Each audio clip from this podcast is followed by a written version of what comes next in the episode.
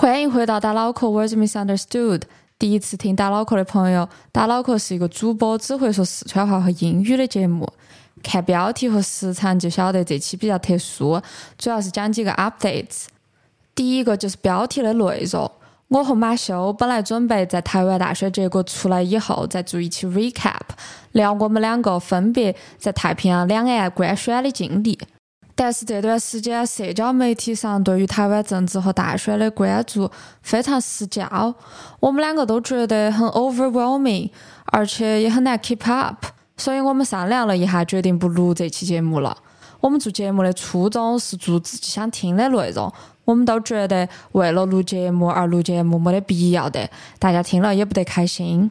如果大家还是对官宣的内容感兴趣的话，我自己推荐大家去听。不好意思，请问一下，这个播客第一百期的节目，节目的名字叫《三个中国年轻人的模拟投票日记》。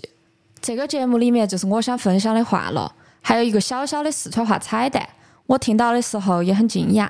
接下来我可能更新会比较慢，应该不能够保证每个月双更，但是我会尽量每个月都更新。因为我想做几个我这么多年都想做但是没得机会做的题目，需要比较长的时间去准备，希望大家理解。好，接下来说两个跟打脑壳节目相关的 updates。一个是很多听友不晓得咋个联系我，所以我去开了一个节目邮箱 gingywords@gmail.com，我也会把它打在 show notes 里面。如果有朋友有想要分享的内容，可以发到这个邮箱。我也开了一个 Substack。